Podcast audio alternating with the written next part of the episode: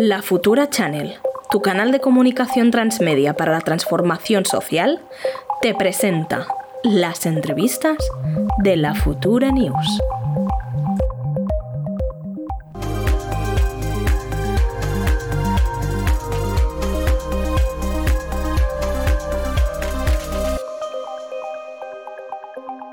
Como decía Aina, tenemos con nosotras a Fernando Berlín, que es periodista y director de radiocable.com, además editor del programa de radio que comentaba Aina, La Cafetera, que es un programa de actualidad que, tal como ellos dicen, ¿no? te acompaña. Y además es interesante porque este programa se financia gracias a las aportaciones de sus oyentes. ¿no? es una manera más de hacerlo, de hacerlo suyo y además lleva ya desde 1996 eh, andando. Así que un público muy fiel y nos alegramos muchísimo. Es un, proyecto que apostó por Internet y la radio de forma pionera en España y es toda, para nosotros ¿no? una referencia de independencia y autonomía. Y bueno, además Fernando eh, Berlín es analista y ha participado en múltiples tertulias y también ha trabajado como colaborador en la cadena SER.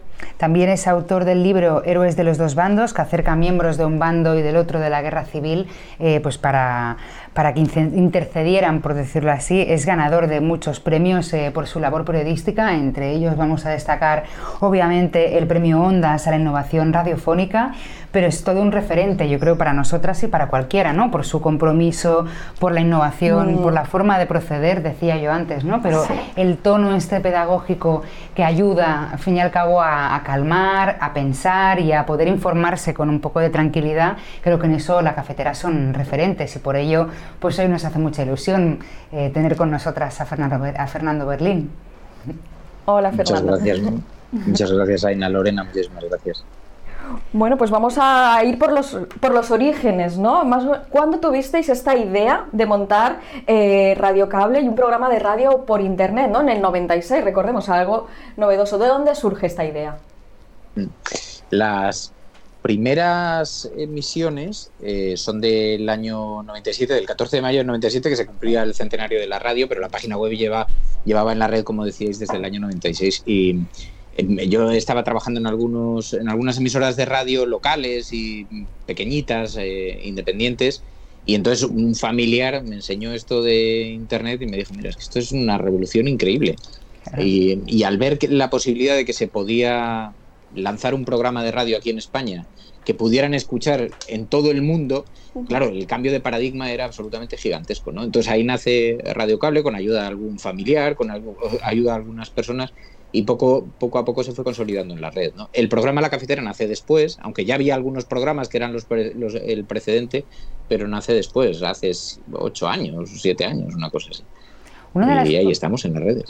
Una de las cosas que nos gusta mucho de la, de la, cafetera y que yo creo que hacéis mucho hincapié tiene que ver con esta labor como de acompañamiento social o de lucha contra la soledad, por decirlo así, que vosotros le ponéis como mucho énfasis y yo quería que me lo explicaras esto. ¿Cómo llegáis a la conclusión de que hay mucha gente sola y que vuestro programa en este sentido puede ser una, un acompañamiento y para poner también de, relevancia ¿no? esta cuestión? Bueno, en realidad es que la radio en sí es un gran medio de compañía, ¿no? Frente a la televisión que es verdad que la televisión se introduce en tu casa de alguna manera, ¿no? Pero la radio te acompaña y te acompaña mientras estás conduciendo, muchas veces mientras estás cocinando o simplemente mientras estás en casa, ¿no? Pero nosotros sí nos dimos cuenta enseguida de que muchos de nuestros oyentes era gente que estaba fuera de España, que se conectaba al programa también como una manera de conectarse con su familia y con sus amigos y, que era gente además que pues también que estaban pasando tránsitos médicos, por ejemplo, en, los hospitales, en las salas de espera de los hospitales. ¿no? Entonces es verdad que es un programa que hemos mimado mucho esa conexión que tiene la radio siempre con, la gente, pero que es algo que siempre defendía Iñaki Gabilondo. ¿no? Yo trabajé 18 años con, con, Iñaki y si hay alguien que he conocido en toda esta profesión, que pasa por la tele, por la radio, por la prensa, por todos lados, si hay alguien que tenía muy claro cuál era la relación que mantenía con los con, con, los oyentes, ese era Iñaki, ¿no? que entendía perfectamente que la radio informa, pero informar informa todo, todos los medios, pero la radio además acompaña, ¿no? y, eso nos parece muy importante y por eso hemos hecho de eso también una, un nudo central del programa. Sí, además en esta relación tan cercana ¿no? con, los oyentes es tan cercana que además el proyecto se sustenta económicamente gracias también a, las, a sus aportaciones. ¿Cómo tuvisteis esta idea y cómo está funcionando? Pues eh, la verdad es que eh, antes la web, porque es una web que era una web eh, básicamente informativa, ¿no? Un portal de noticias y se financiaba a través de la publicidad como tantos y tantos otros medios, ¿no? Estaba muy hipersegmentada y teníamos anunciantes y demás, pero llegó un momento en el que el acompañamiento de los oyentes y la conexión con los oyentes era bastante estrecho, ¿no? Y entonces nos parecía que era asumir un riesgo, pero por otra parte también nos liberaba bastante como de responsabilidades. Es verdad que hemos tenido eh, anuncios en el pasado y que hemos tenido mucha libertad para hacer información, pero también nos parecía que iba mucho más en sintonía con el tiempo que estamos viviendo y que ayudaba a sostener el proyecto de forma completamente independiente. Entonces ya llegó un momento en el que cerramos todos los acuerdos de publicidad que teníamos y nos inclinamos exclusivamente por financiarnos a través de la, de la suscripción de los oyentes de la cafetera. ¿no? Entonces siempre decimos, no es obligatorio suscribirte porque el programa es gratuito y está en las redes, o sea, lo podrías escuchar sin ser suscriptor pero si te gusta el programa tienes que luchar porque permanezca vivo, ¿no? Y, entonces tienes que apoyarlo. Y la gente conectó, y, eh, conectó muy rápido con eso. Bueno, es curioso porque en el periodismo, bueno, supongo como en tantos otros ámbitos, ¿no? Pero los expertos y los opinadores han matado al padre en muchas ocasiones, ¿no? dieron por muerto la radio, dieron por muerto el periódico, luego volvieron a reconocer que no, que estaban vivos y parece que es un espacio que se va rehaciendo a una velocidad bastante rápida, ¿no? Esto, además, estas crisis, por decirlo así, de contingente, chocan con una crisis también, en este caso, de valores probablemente de los medios, eh, en el sentido de que mucha gente ya es consciente de que los medios se alinean en unas posiciones u otras. ¿Tú qué valores defiendes eh, en torno al periodismo? ¿Cuáles crees que tienen que, moverse cuando uno está dirigiendo un medio? ¿Cuáles son los valores que deben uno regirse? Bueno, en, claro, en nuestro caso también porque tenemos una posición bastante autónoma independiente. Todos los medios tienen ataduras y tienen compromisos, pero la historia concreta en España también tiene que ver con nuestra cultura política. ¿no? Después del franquismo los medios estaban muy vinculados al ejercicio del poder y la censura hizo un trabajo extraordinario, de manera que la mayor parte de la prensa de entonces y un poco heredera de esa forma de entender el periodismo, lo entendía casi como una herramienta política. Siempre lo es en todos los países del mundo, porque ni siquiera en los anglosajones, que tienen unos valores digamos, como mucho más apegados al peso que tiene en la democracia como instrumento el periodismo, pero es verdad que todos tienen intereses y todos están entrecruzados con, los, con la política. Pero de esta manera tan directa como en España, eh, pues es, raro encontrar esas ataduras y así hay numerosos estudios que ponen esto en evidencia. Para nosotros lo que era fundamental era entender que el periodismo es una herramienta para los ciudadanos que teniendo mejor información también tienes mejor posición para decidir quiénes quieres que sean los gobernantes del país, ¿no? Y que hay que hacer una información también comprometida con unos valores cívicos de respeto, también de, solidaridad, por lo tanto una defensa de lo público. Entonces está muy conectado con unos valores que se identifican en el marco del progresismo, ¿no? pero, pero que tienen que ver también con el respeto a la verdad. No somos una herramienta de partido, somos una herramienta exclusivamente eh, informativa, un medio de comunicación y por lo tanto opera bajo esos criterios, ¿no? Lo cual no significa que no tengamos ideología o que, que estemos despegados también en, nuestra materia de compromiso, pero creemos en los derechos humanos, creemos en el europeísmo como una fórmula, siempre que se base en una fórmula de cooperación entre, entre naciones, no de abandono de los más débiles. Entonces, bueno, pues es una defensa de ese, Yo creo que estos, estos valores ¿no? tan importantes que estabas destacando los has podido llevar a cabo tanto en, en la radio, también en televisión, en redes sociales, ¿no? Eres activo en diferentes frentes informativos. nos gustaría saber un poquito en cuál te sientes más cómodo, si es que hay uno en que te sientes especialmente cómodo y por qué. A ver, estamos súper serios y nosotros no somos tan serios. No, lo somos en el programa y sé que vosotras tampoco porque os estaba viendo hace un minuto. O sea que de pronto no sé por qué hemos asimilado este, este, este registro, pero no. Eh, eh, cada medio tiene.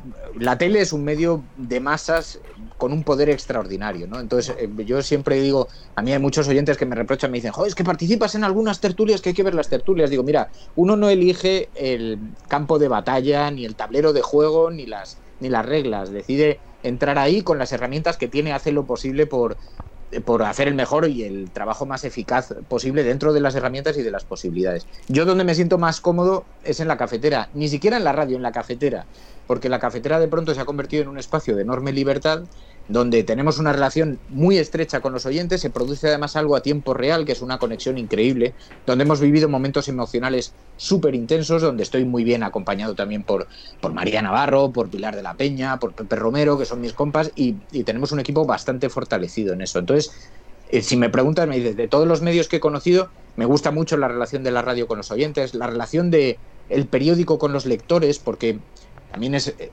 permite profundizar en la reflexión de, de, otra manera. La tele tiene una capacidad de penetración y también es, digamos, un ritmo frenético, ¿no? Eso también me gusta porque me apasiona el lenguaje audiovisual pero lo que ocurre en, en, la cafetera es diferente, ¿no? Yo siempre digo, es, es, una pequeña terapia hasta para mí, sobre todo para mí, que me siento aquí y digo, y es la tertulia perfecta porque solo hablo yo. No, no tengo nadie que me replique. No hay riesgo.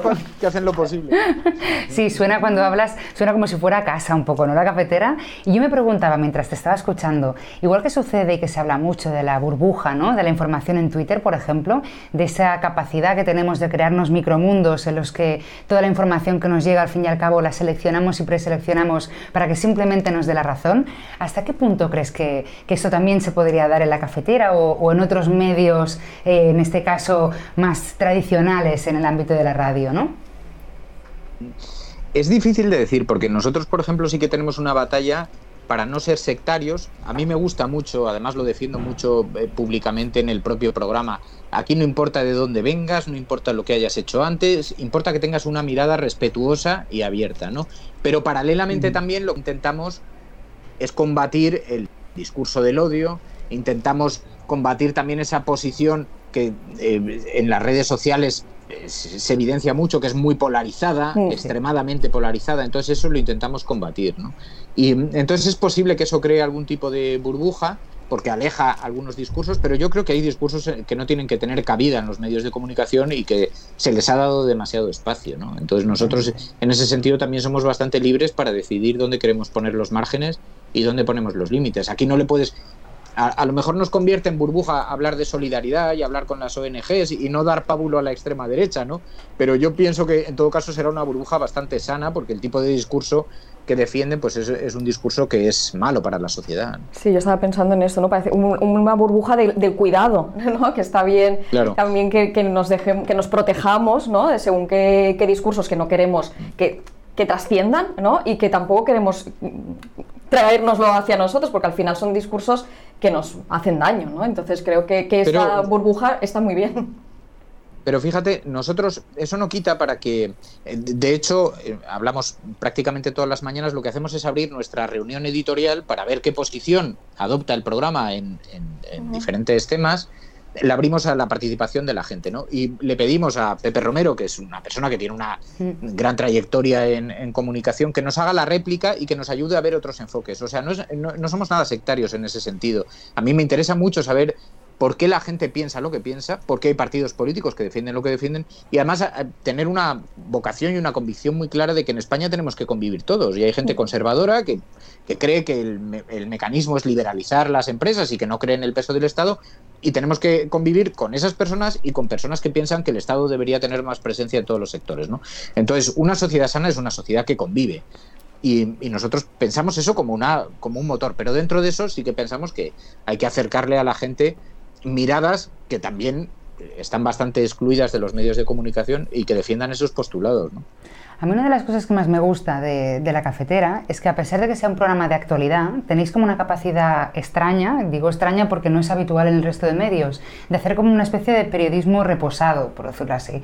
Y es, suele ser un medio donde, um, aunque abordáis las cuestiones de actualidad, lo hacéis de una forma muy pedagógica y es uno de los sitios donde yo creo de referencia para formarse opiniones sobre cuestiones que están pasando en el momento. ¿no?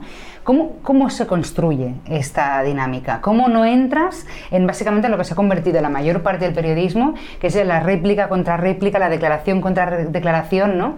Eh, ¿cómo, ¿cómo, lo hacéis esto en la redacción? Por curiosidad, o sea, porque creo que tiene pues que ser un poco para... viento contra marea. No, para mí la clave es eh, que esto es una vieja fórmula del periodismo y de la radio. Es sentarme pensando en una persona concreta, ¿no? Uh -huh. que, que, recibe la información, que yo pienso concretamente en mi madre. Claro. Y cuando hablo, pienso cómo lo recibe, porque ni siquiera una persona como yo, que voy a tertulias de televisión, que estoy todo el día en este, en este mejunje, muchas veces pierdo el hilo. O sea, a mí hay casos de corrupción que duran meses que estamos hablando de pequeños detalles, de pequeños... No, porque es que este señor ahora ha apuntado en unas declaraciones, eh, se ha autodefinido como no sé qué y tal, y estamos dos días con ese tema y digo, pues es que esto no es relevante. Para nosotros lo relevante son aquellas cosas que tienen impacto social, que cambian de alguna manera las políticas o que van a tener algún efecto sobre la ciudadanía. Entonces, con estos prismas lo que intentamos como fórmula simplemente, digamos que para nosotros los temas del día lo configuran un poco los audios de los que disponemos, que eso hace de columna vertebral de la información. Y a partir de ahí intentamos ser pedagógicos, o sea, explicarle, por eso siempre decimos público, eh, en el programa decimos, te contamos lo que te cuentan los demás, pero también aquello que omiten. Intentamos ser muy pedagógicos.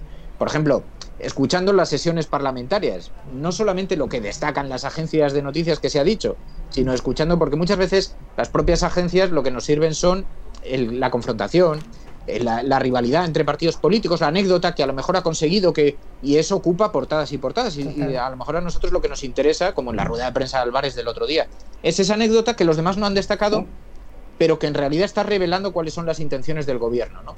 Entonces nosotros eh, ponemos bastante énfasis un poquito en, proteger esos espacios. Bueno, estás explicando muy bien cómo se construye ¿no? el programa y voy a hacer una pregunta del chat que nos ha llegado, que es más de cómo se construye, es como cómo se acaba, ¿no? Nos dicen, preguntadle por las sobremesas de la cafetera. ¿Qué pasa en estas sobremesas?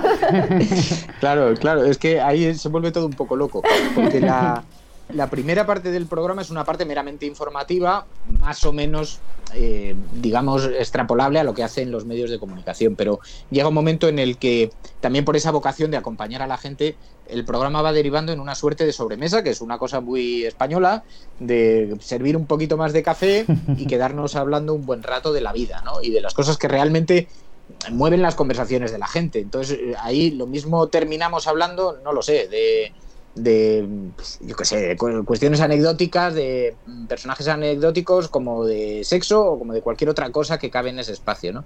Entonces, las sobremesas son más alocadas, están muy, mucho menos, digamos que tienen muchos menos corsés y, ahí nos disparatamos un poquito más. Pero también ya porque nos hemos relajado, ya damos paso a otra cosa y podemos estar comentando bien cosas de la actualidad o simplemente acompañando a, los oyentes. Y se sabe cómo empieza, pero nunca cómo acaba, porque en buena medida también lo va configurando la participación de los oyentes.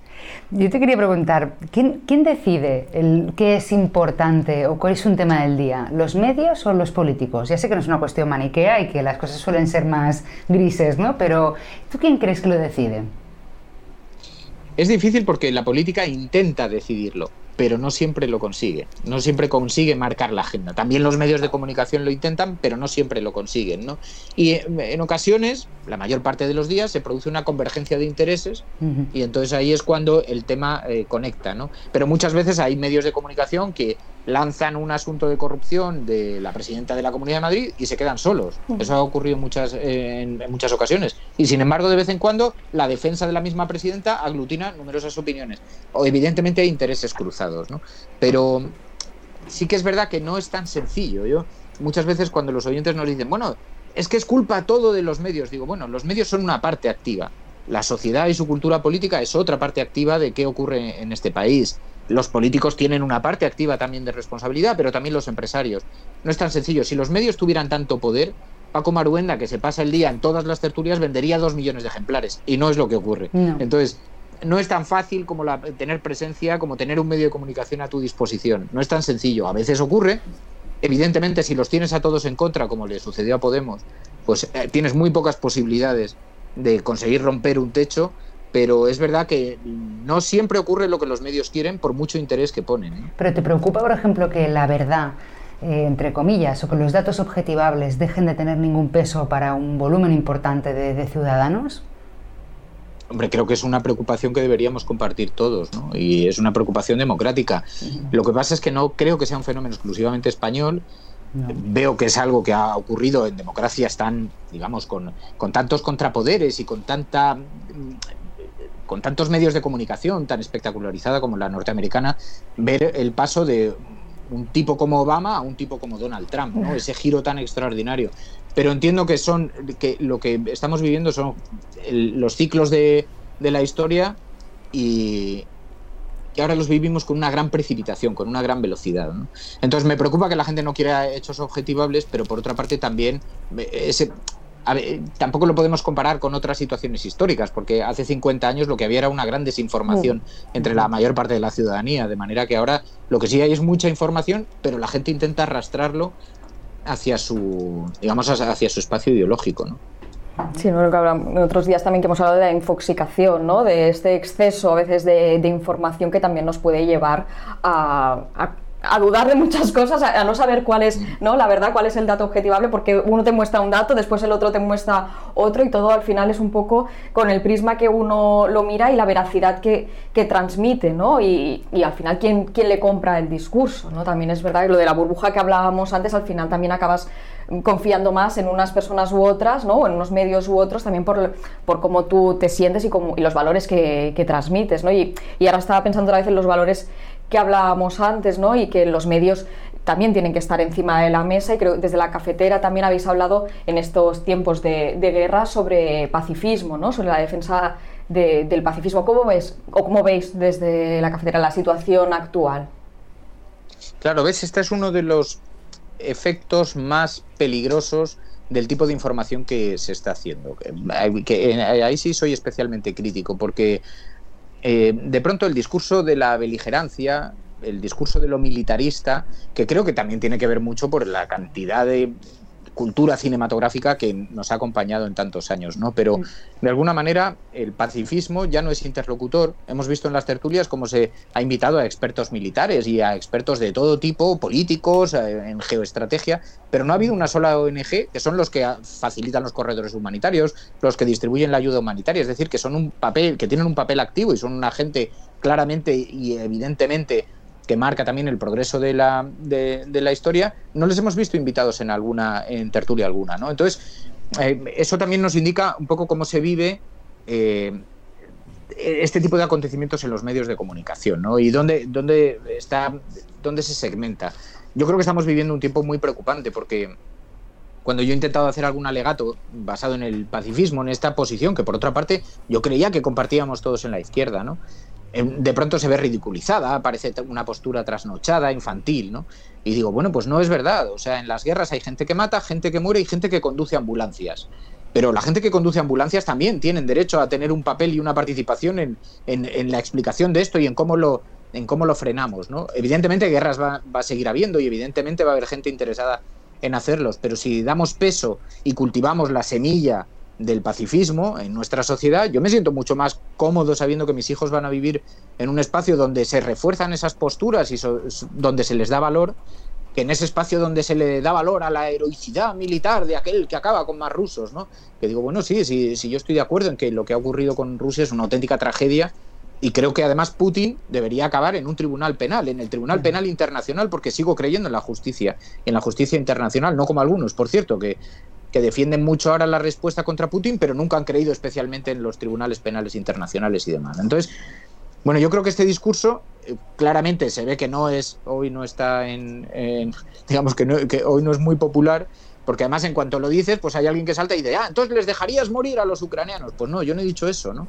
Pero, pero parece mentira que haya que defender a estas alturas posiciones morales como la de José Saramago, que, oye, sería conveniente que muchos revisasen su libro Alabardas para ver lo que significa fabricar armas o trabajar en una fábrica de armas, sabiendo qué destino tiene lo que hace tu día a día. ¿no? ¿Crees que en época de guerra al periodismo le va mal? Pues es difícil de decir, porque periodismo son muchas cosas. Hay, que, hay gente que seguramente dirá que le va muy bien, ¿no? Eh, desde luego, en, época de guerra es muy difícil eh, mantener posiciones fuera del discurso oficial y es verdad que se ve sometido a la propaganda constante, ¿no? Cualquier información que está saliendo, yo veo que todos los que están alertando del peligro que corre la borda en tiempos de guerra están reproduciendo argumentos que son claramente propaganda de, parte, ¿no? aunque sean del otro lado. Entonces, obviamente el periodismo como herramienta de conocimiento de lo que está sucediendo, pues no está pasando por sus mejores momentos y mucho menos en tiempos de guerra, donde todo el mundo considera que bueno, que es que se deben aceptar excepcionalidades porque los tiempos son difíciles, ¿no? Yo creo que no, yo creo que precisamente en tiempos de guerra es donde más tenemos que tener fijadas las convicciones. Y hablando también de, actualidad, ¿no? no podemos mirar hacia otro lado y dejar de preguntar por la situación que está pasando en el Sáhara. ¿no? Sabemos que hoy, queremos, creo que habéis sido trending topic también esta mañana con, con este tema. ¿Qué nos puedes aportar? Claro, esto es uno de los asuntos más complicados porque el gobierno, el Partido Socialista, o sea, esto lo que revela es la, eh, enorme contradicción que supone gobernar frente a estar en la oposición. Cuando el gobierno, cuando el Partido Socialista se presenta en las elecciones, se presenta con un programa político completamente diferente, con una posición sobre el Sáhara completamente diferente. ¿no?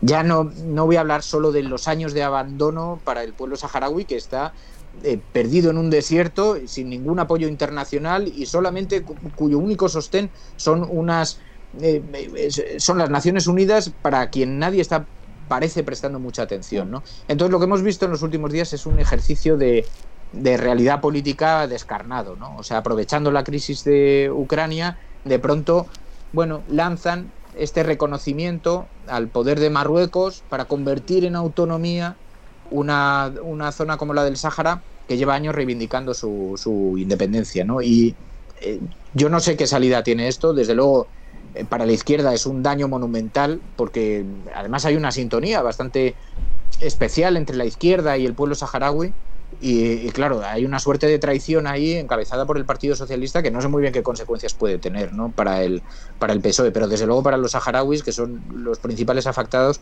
también llama la atención que hayan sido los más olvidados, ¿no? y siendo los principales afectados, que se haya dado voz en todos los grandes medios a, las otras partes, hasta Argelia, que es el país secundario en esta, en esta historia, a Marruecos, por supuesto, a Francia, a, el resto de países y los saharauis pues son como los últimos, los más olvidados. ¿no? Es dramático, yo creo que, que tenemos un serio problema, pero es un ejercicio de realidad política también trágico.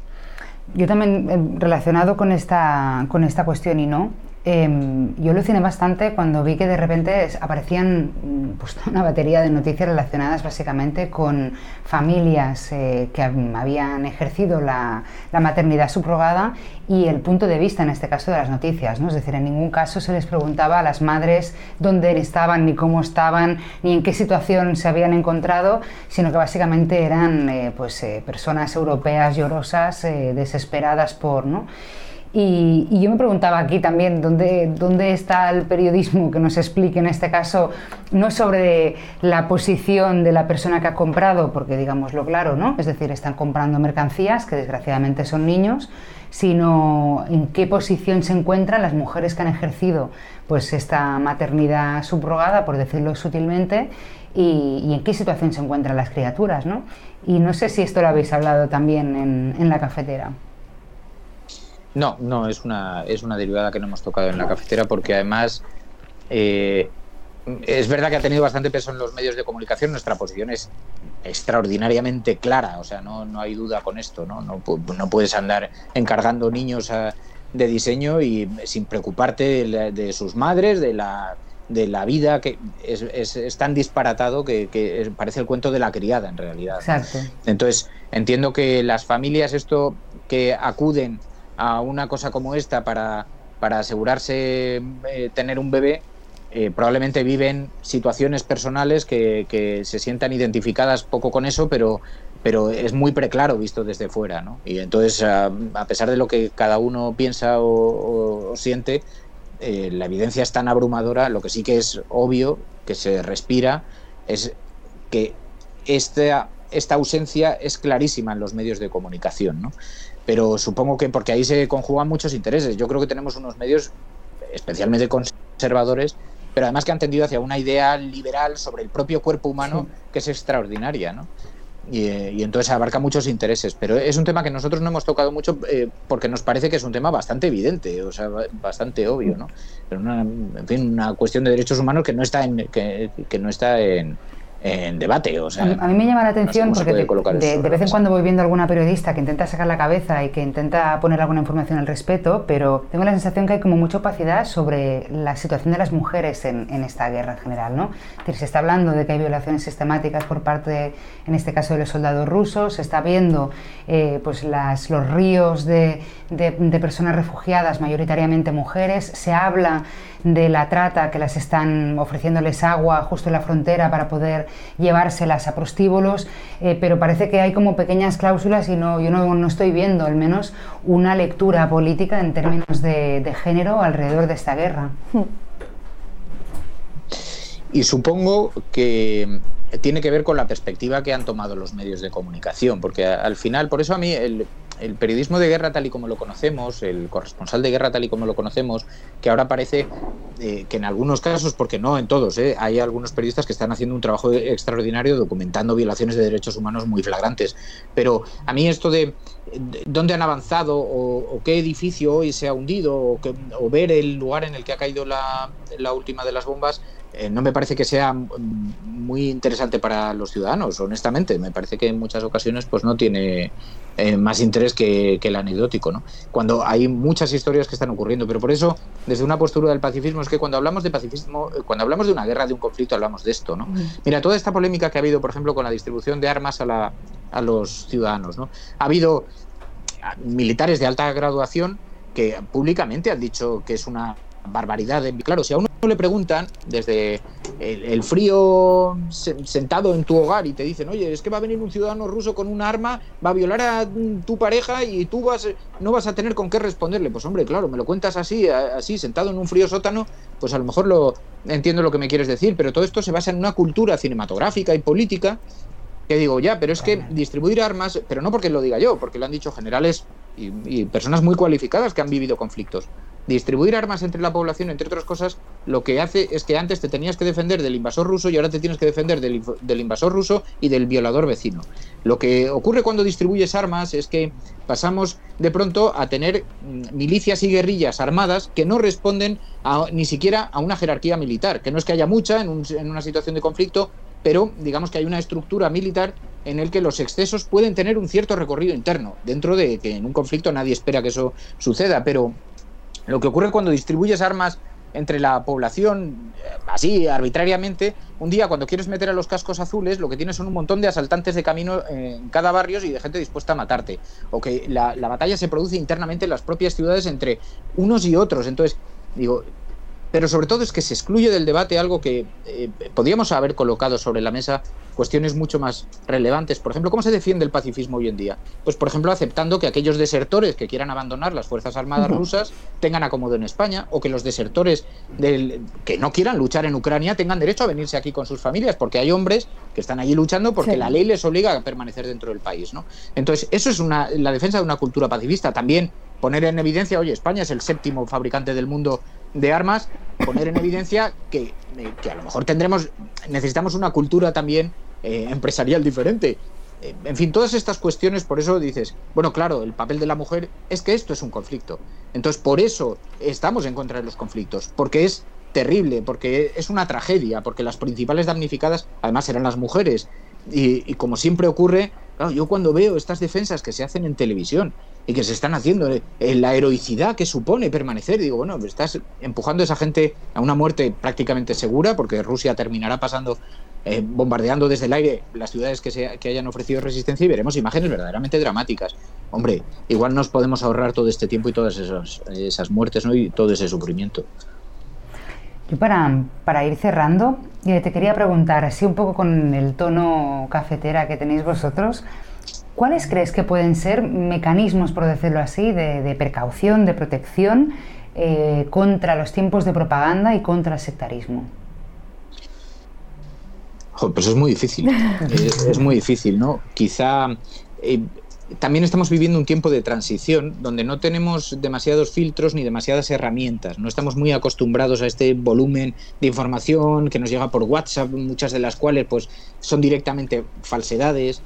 Entonces nos pilla muy de improviso, ¿no? Pero yo creo que habrá una generación, confío, en que, bueno, le dará un crédito relativo a la información, dependiendo de las fuentes que vengan, y que entenderá que además la información, incluso los medios de comunicación, las cabeceras más asentadas, también parten de premisas muy concretas. ¿no? Entonces, la única herramienta que nos puede permitir afrontar esto con un poquito de, esperanza es la educativa. ¿no? Y eh, ojalá esto se pudiera pero no creo que haya una generación ya que tenga muchas esperanzas, ¿no? Pero ojalá todos estos, que son principios y valores para tener una sociedad informada, crítica, y también exigente con las autoridades, la única esperanza que yo tengo es que esto ocurra desde pequeños. Y entiendo que es una pequeña semilla, pues cada uno en su entorno tendrá que hacer esa labor de pedagogía, porque no podemos aspirar a muchas más herramientas ahora mismo. Yo creo que con esto podemos ir, cerrando, ¿no? estamos en transición, ¿no? O sea, estamos aprendiendo a convivir con la eh, información masiva y sí, seguramente pues cada vez también seremos más críticos y podremos discernir mejor, ¿no? Qué, parte de verdad y qué parte de, de engaño hay a través de cualquier información. Pues muchas gracias, Fernando, por esta charla pausada y pedagógica como, como es la cafetera. Te agradecemos muchísimo que hayas estado aquí con nosotras. Y bueno, confiamos en poderte ver en otra ocasión y te seguiremos escuchando en Radio Cable. Y da un abrazo también a todo el equipo de la cafetera. Pues nada. Aquí tengo, aquí tengo a María Puntos precisamente, que está muy concentrada, no la quiero molestar, pero... Hola María. Estamos aquí para distraerte. Así que nada, pero bueno, muchas gracias a vosotras. Pues que vaya muy bien, buena semana. Muy buena semana. Hasta luego. Y nosotras seguimos aquí, eh, no solo en la Futura News, sino que ahora vamos eh, con nuestra tertulia habitual, que tenemos en esta ocasión a Carla Galeote, a Jordi Manils y también a Dani Sosa. Así que no os vayáis, quedaros ahí quietos en la pantalla, que viene una tertulia súper interesante. Y os recordamos lo que tenemos esta semana también en la Futura Channel, que es a las doce y media el miércoles, la Futura News en catalán, que entrevistarán a la periodista Carmen Umbón. Y el jueves a las 7, la Academia Jedi con Javier Toretti y Guillermo Rovira, que tendrán a Alberto Escorcia con ellos. Así que no os vayáis muy lejos, que ahora tertulia y el miércoles más futura. Así que un abrazo, que vaya muy bien, Futurers. Hasta luego.